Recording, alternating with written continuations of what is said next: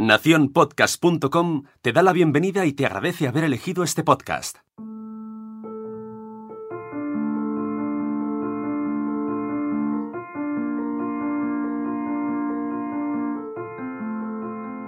Son ya más de las 11. El desayuno en el hotel ha terminado.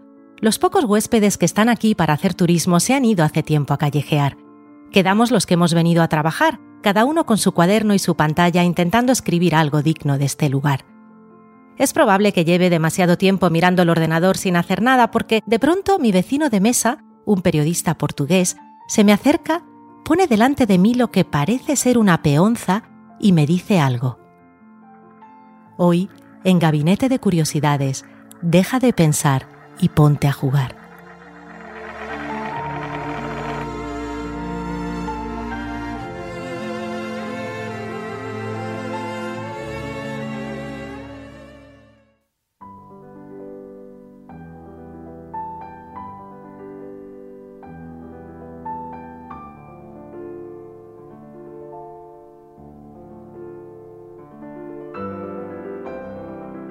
París, mediados del siglo XIX. Es martes y como todos los martes, Stéphane Mallarmé abre las puertas de su casa en la Rue de Gaume a los artistas de la época.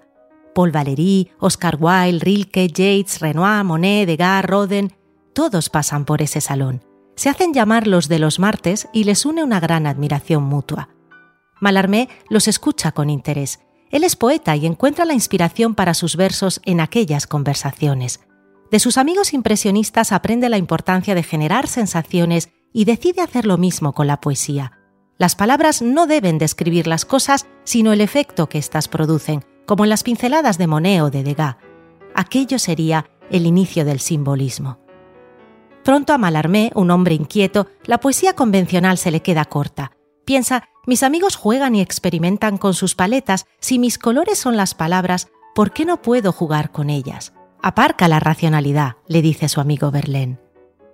Mallarmé sigue experimentando y justo antes de morir, cuando el siglo está llegando a su fin, crea el poema Una tirada de dados jamás abolirá el azar.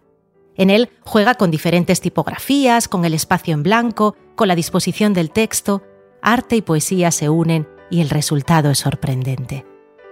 Aquel experimento inicia una partida a la que se sumarán jugadores de todo el mundo. Algunos cambiarán un poco las reglas, otros harán trampas, pero todos querrán participar en un juego que da protagonismo al subconsciente y al arte en sí, y una patada al ego. Quizás no lo sepas, pero Malarmé y su juego cambiaron también tu vida.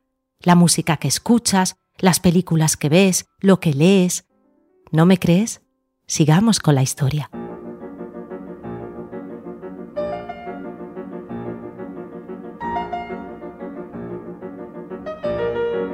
Vamos a avanzar unos 15 años, la época de la Gran Guerra.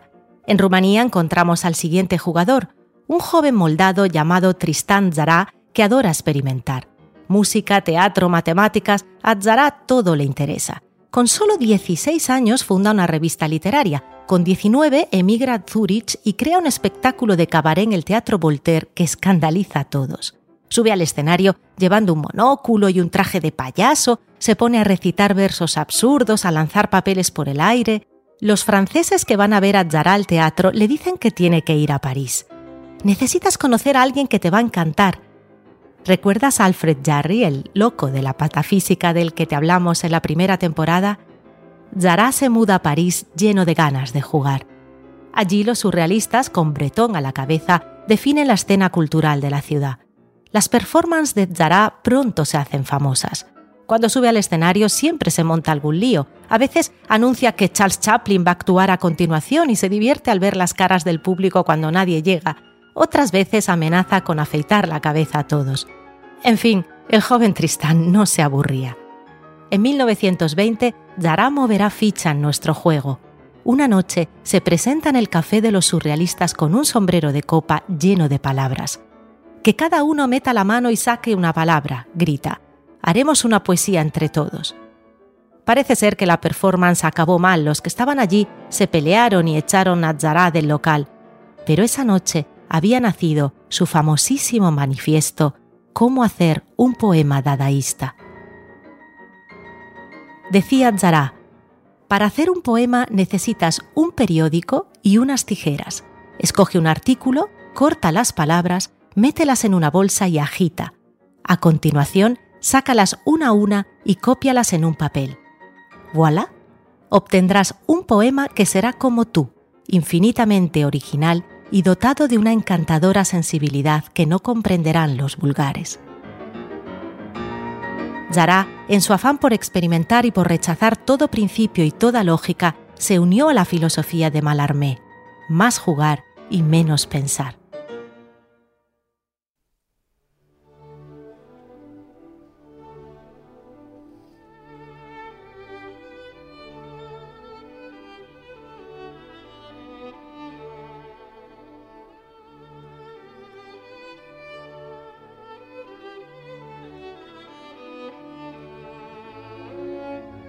No será el único. En 1941, el artista Henri Matisse pasa por una mala racha.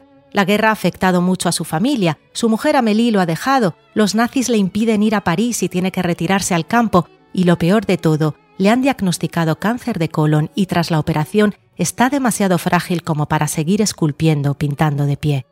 Matisse, limitado a la cama y a la silla de ruedas, se refugia en los libros. Le encantaba la poesía, Leer buena poesía es como respirar hondo y llenarte de oxígeno, decía. Diez años antes había recibido con ilusión un encargo de la editorial Esquira para ilustrar los poemas de un escritor que adoraba. ¿Adivinas quién? Exacto, Stefan Mallarmé. El resultado era un libro que llenaba de orgullo a Matisse. Puedes verlo en nuestra web.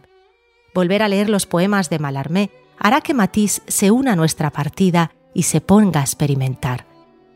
En aquellos días de convalescencia, Matisse se da cuenta de que Mallarmé había hecho un salto lógico. Cuando en tu talento tienes un amigo, lo lógico es querer hacer cosas con él. ¿De qué te sirve algo si solo puedes admirarlo desde la distancia siguiendo estrictas reglas? No se puede poner un límite al infinito, decía Mallarmé.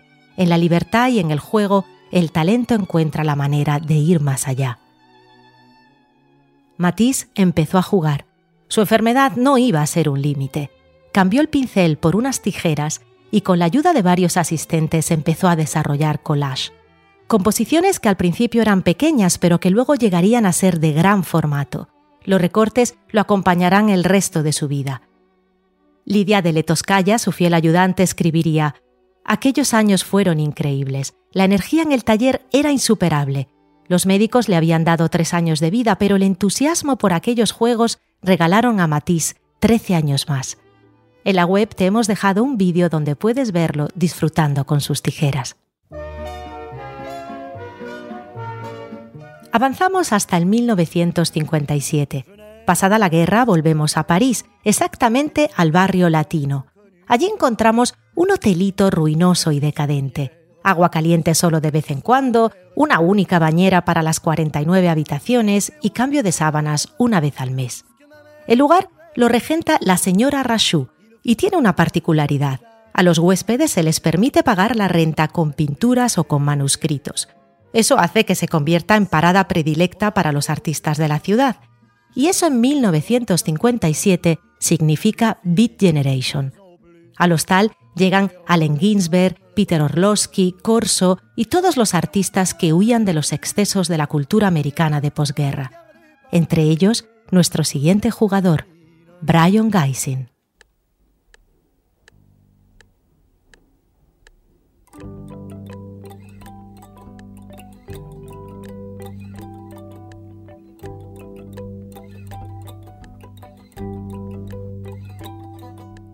De todos los artistas que pasaron por París el siglo pasado, Brian Geising es uno de los más asombrosos. Y en este episodio en el que hablamos de jugadores, él sin duda es todo un campeón.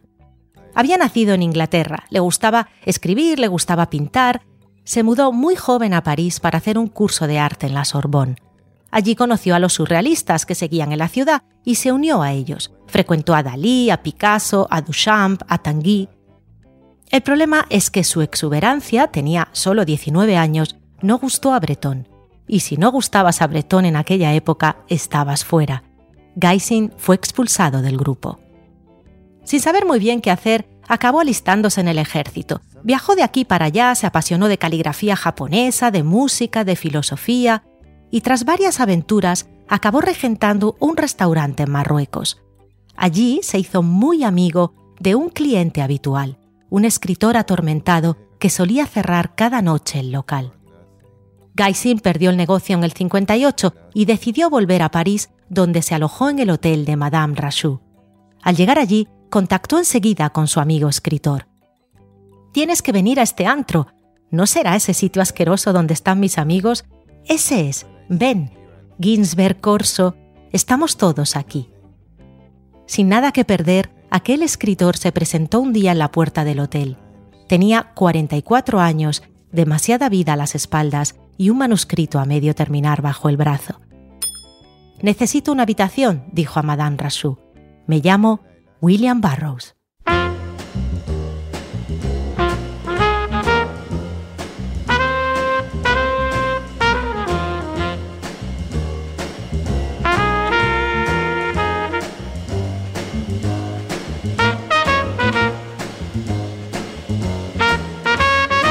Barrows se encerró a trabajar. Para él la escritura era algo necesario.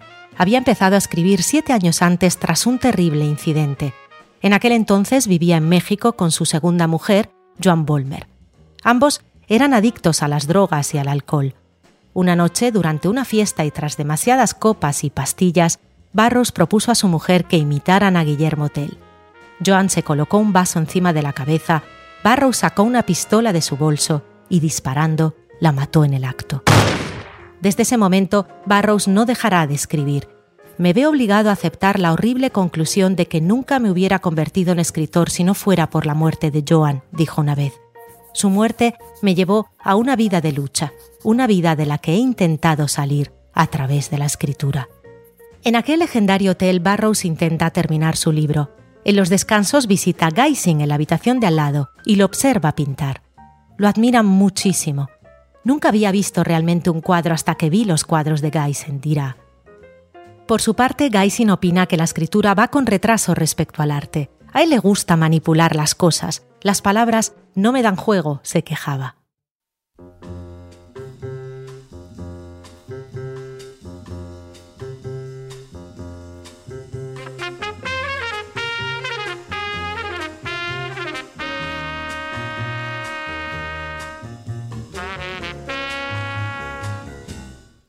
Una tarde, esto cambió. Gaisin estaba cortando cartón para hacer un marco y se dio cuenta de que la cuchilla había cortado también un periódico que estaba debajo. Gaisin observó las tiras de papel y como en un flash recordó un evento del que había oído hablar mil veces cuando había llegado a París, la noche en la que un tal Tristan Zará había creado un poema usando palabras al azar. Gaisin voló a la habitación de Barrows. Voy a hacer una poesía con estos recortes, será como una escritura telepática. Gaisin se unió así a nuestro juego lleno de entusiasmo. Con su técnica de corte invitó al azar y al subconsciente a la mesa e influenció nuevos jugadores y nuevas partidas. Algunos, como Raymond Queneau, preferirán cambiar las reglas y añadir las matemáticas componiendo poemas de combinaciones infinitas. Otros, como Cortázar, experimentarán con la posibilidad de que sea el lector el que juegue con la historia. Pero todos tendrán en común las ganas de manipular el lenguaje, de expandir la escritura más allá de las reglas y la razón. La técnica de corte fue un bálsamo sobre todo para William Barrows. Jugando conseguía escapar de su mayor preocupación, el control. Adicto a las drogas desde que su niñera le había dado opio cuando era muy pequeño, estaba obsesionado con todo lo que limitaba su libertad. En 1955 dijo, Allá donde voy, llevo la camisa de fuerza de la dependencia, soy incapaz de liberarme. Barrows consideraba que el lenguaje también era una forma de control, es un virus, decía, y con aquellos juegos sentía que por fin él tenía el poder.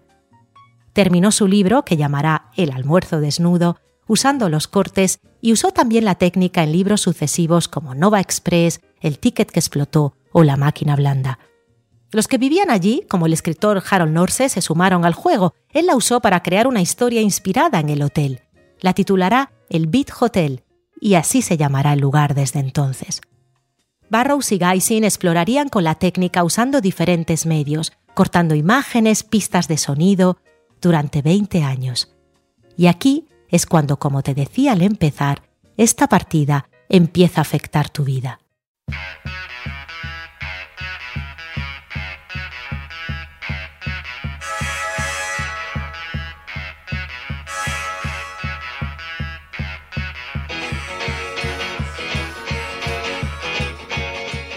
Quizás pienses, pero si yo no he leído a Barrows en mi vida, o incluso he leído a Barrows y me ha parecido un yonki loco incomprensible.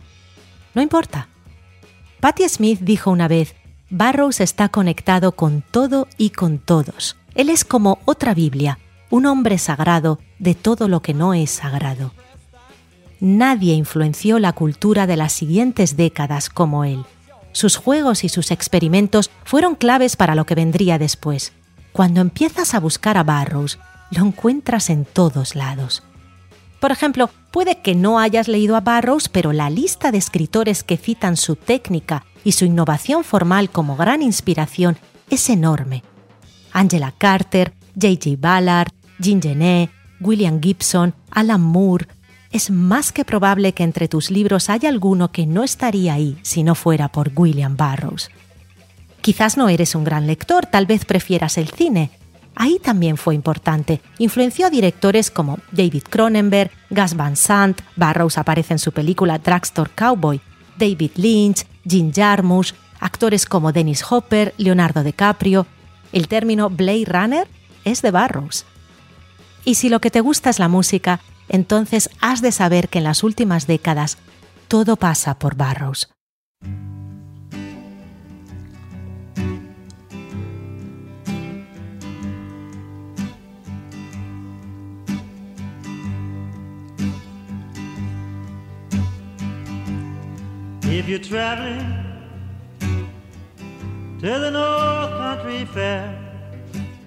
En 1965, Dylan diría en Los Angeles Press que le encantaba la técnica de corte y la usaba a menudo. En mi intento de huir de la América puritana y claustrofóbica, Barrow se convirtió en la clave. Su libro Nova Express deja el resto por los suelos. En 1966, Barrows pasó un tiempo en Londres y se alojó en un apartamento de Ringo Starr. Paul McCartney lo visitaba a menudo y llevaba siempre grabadoras. Nos sentábamos en las escaleras de Montague Square y jugábamos a cortar pistas de sonido. Por aquel entonces estaba escribiendo Eleanor Rigby y él me ayudó. La influencia de Barrows marcaría discos como Sgt. Peppers, Barrows está en la portada al lado de Marilyn, o el álbum blanco. Cuando Brian Wilson de los Beach Boys se enteró de que Barrows había convencido a McCartney a usar sonidos de bocinas y timbres en sus discos, él también quiso sumarse y añadió efectos en su álbum Pet Sounds. Los Rolling Stones también usaron la técnica de corte en canciones como Casino Boogie y tomaron inspiración de sus novelas. Mick Jagger lo adoraba y llegó a competir por el rol de Barrows en una versión cinematográfica del almuerzo desnudo que no llegaría a producirse. En los 70 marcó la manera de escribir de Lou Reed, de los Velvet Underground, de Patti Smith. Lou Reed admiraba la capacidad para explorar el lado oscuro del ser humano. Barrows es el único que tiene energía necesaria para explorar nuestro interior sin filtros, dijo. Y el álbum Horses de Patti Smith está repleto de referencias a Barrows. Sería clave Barrows también para David Bowie, que llamó a la técnica de corte el tarot occidental y la usó muchísimo. En la web te hemos dejado un vídeo donde puedes verlo jugando. A Bowie le apasionaban temas como el azar, el sincronismo de Jung, el acceso al subconsciente, y en esa técnica encontraba la manera de jugar con todo ello. Si usas la inteligencia de tu subconsciente para juntar ideas disociadas, el resultado es asombroso, opinaba. Más tarde creó un programa informático con el desarrollador Ty Roberts para hacer cortes de texto y colaboró con Brian Eno para transformar la técnica en un juego de cartas. En los 80, la influencia de Barrows continuó. Los Duran Duran lo descubrieron a través de Bowie y se inspiraron en su libro para el título y el vídeo de la canción Wild Boys. Y Brian Eno produjo el álbum Remaining the Light de los Talking Heads, influenciado por él. Debbie Harris, la cantante de Blondie, pasaba mucho tiempo en casa de Barrows, donde también se podía ver a Jimmy Page, el guitarrista de Led Zeppelin, o a Sting y su banda de Police. The Edge de los U2 era un fan tremendo la banda irlandesa pidió consejo a Barrows para introducir recortes visuales en las pantallas en sus giras y más tarde Barrows aparecería en su vídeo The Last Night on Earth. Led Zeppelin lo amaba y Frank Zappa soñaba con convertir el almuerzo desnudo en un musical. A Barrows no le convencía la idea, pero sí colaboró con Tom Waits escribiendo el musical The Black Rider. Iggy Pop compondría con la técnica y en una entrevista sobre el escritor dirá, Debo tanto a Barrows, no sé por dónde empezar. Influenció el heavy metal, empezando por el nombre. Stephen Wolf, al que se le atribuye el término, no se cansa de decir, el término es de Barrows, él lo llamó así. Fue también definido el padrino del punk, Joe Strummer y Mick Jones de The Clash pasaban tardes enteras jugando con recortes. Cuando Yellow Biafra de los Dead Kennedy acabó en los tribunales por temas de derecho, llevó un montón de fundas de plástico llenas de tiras de papel para demostrar que había compuesto él las canciones, según dijo usando el método Barrows. En fin, todos querían a Barrows. Él, de índole amable, buscaba siempre lo que tenía en común con cada uno el nihilismo de los punks, la experimentación de Tom Waits, pero no parecía interesarse mucho por nadie. Seguía escuchando jazz y recomendando música marroquí a quien iba a verle. Él solo quería a Brian Geising. Un domingo por la mañana, el 13 de julio de 1986, Geising moría de un ataque al corazón. Barrows escribiría, Geising era el único hombre que he respetado. He admirado a muchos y valorado a otros, pero solo lo he respetado a él. Su presencia era regia, sin una traza de pretensión. Era siempre impecable. Tras la muerte de Geising, Barrow se mudó al campo, en Kansas. Desde allí siguió influenciando a los muchísimos artistas que iban a visitarle y les hablaba de los temas que le apasionaban, la semántica, la filosofía, la magia. Los Ministry, los R.E.M., los Sonic Youth se convirtieron todos en huéspedes habituales. También lo visitó Carl Cobain, que llamaba Barrows mi héroe, y a la técnica de corte que usaba sin parar, lo más revolucionario que he visto. Ambos habían trabajado a distancia en una canción, pero Cobain, que llevaba siempre consigo una copia del almuerzo desnudo, quería ir a verlo a Kansas. Se presentó con un vinilo de Led Belly. Lo había descubierto cuando Barrows había dicho todos los niñatos del rock tendrían que tirar las guitarras y escuchar algo con alma como Led Belly. Y se había convertido en su cantante favorito.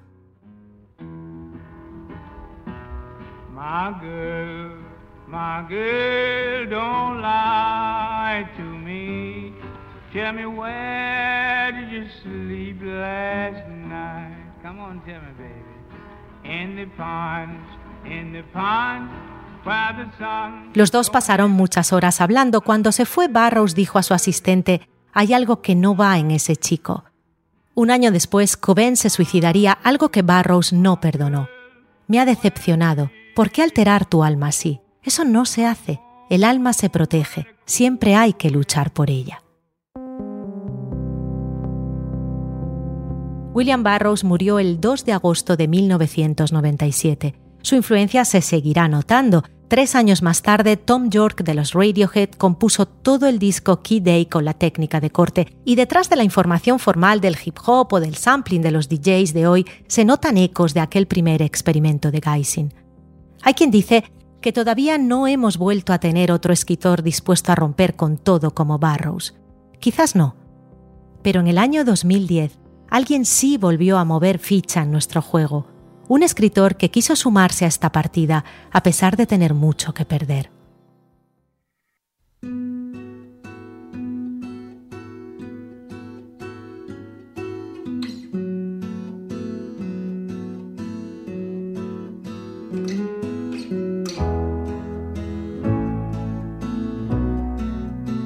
Con solo 28 años, Jonathan Safran Foer tenía dos grandes bestsellers en su currículum, todo está iluminado y tan fuerte tan cerca.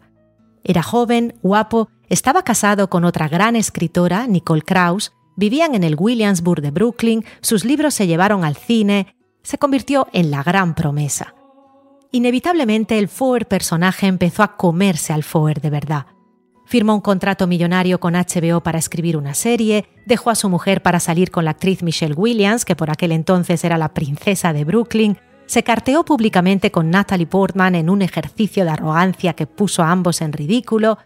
Él, que había sido un escritor audaz, que había experimentado con la forma en sus novelas, ahora se había convertido en un cliché. Dejó de aparecer en listas de escritores influyentes y empezó a ocupar las de hipsters de Nueva York.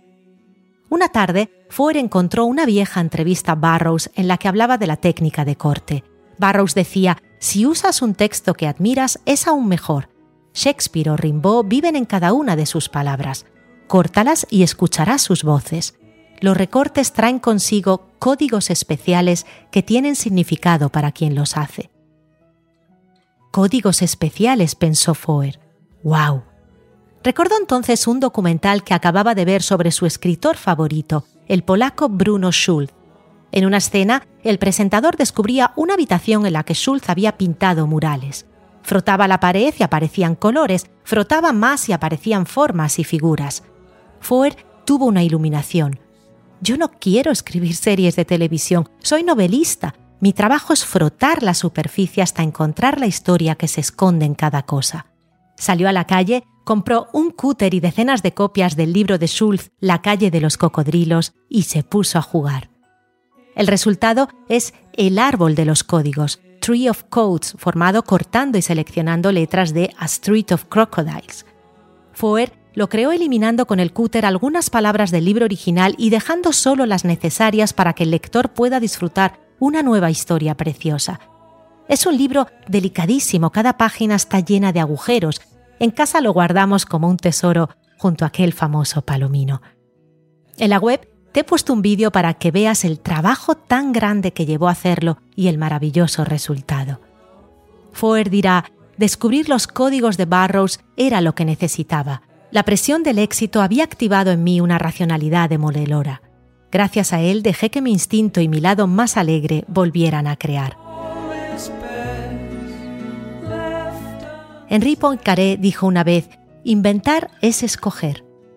Foer escogió ser lo que siempre había querido ser, un amante de las palabras. Con su libro y su experimento nos recuerda que cada vez que escogemos una palabra o que eliminamos otra, damos forma a nuestro mundo. Y ese acto, en el momento presente, afecta nuestro futuro. Hoy en día las palabras desgraciadamente han perdido su efecto. Nos lanzamos insultos, convicciones o promesas sin compromiso ni intención. Barrows, Geising, Keno o Foer nos invitan a través del juego a dar valor a lo que escogemos decir. Y esto me lleva a donde empecé, la mañana en el hotel, en la que un amigo me dio una peonza y me dijo, deja de pensar y ponte a jugar.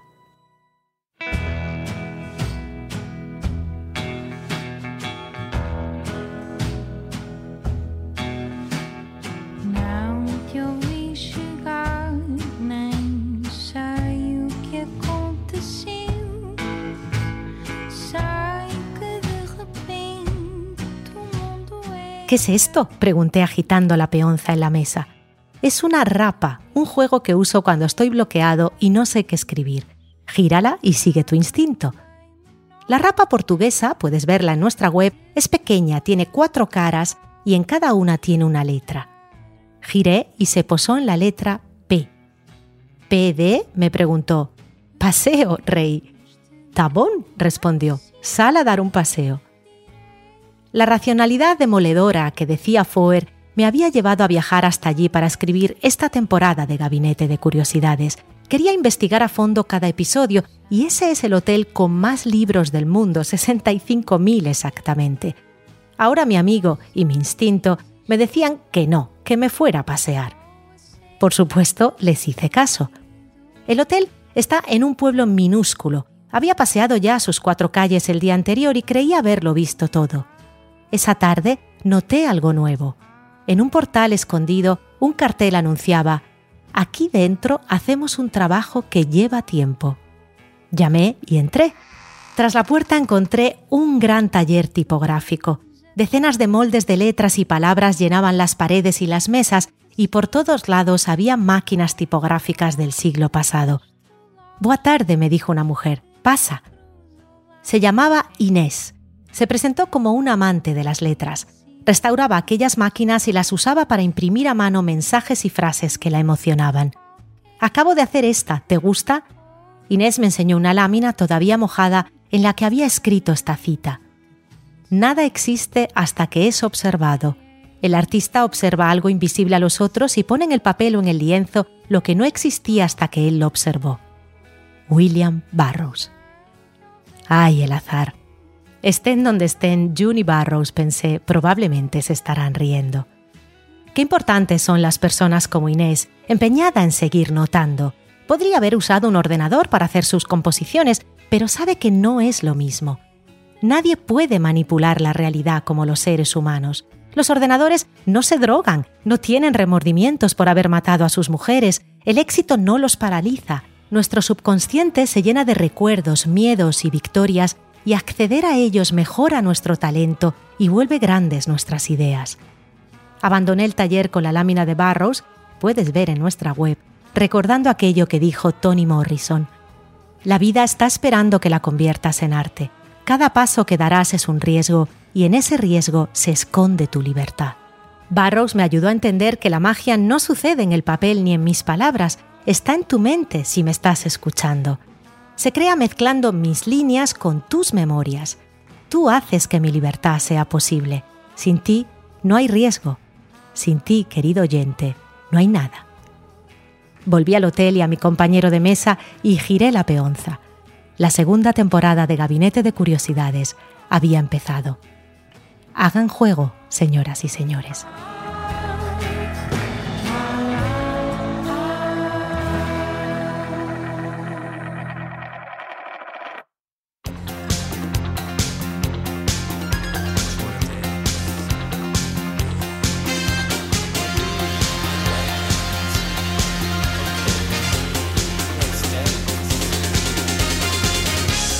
Gabinete de Curiosidades es una producción de Nación Podcast con la colaboración de 459 mecenas que han hecho posible que hoy estemos aquí. Si tú eres uno de ellos, esta temporada va especialmente por ti.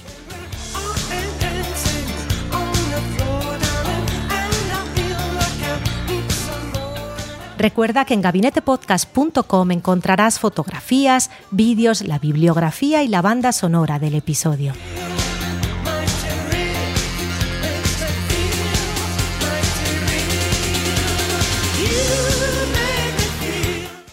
La producción y edición audio es de Sune, la dirección creativa de nuestra página es de Jorge López con el equipo de Entretanto, Mariana Valderrama, Patricia Such y Rocío Busca.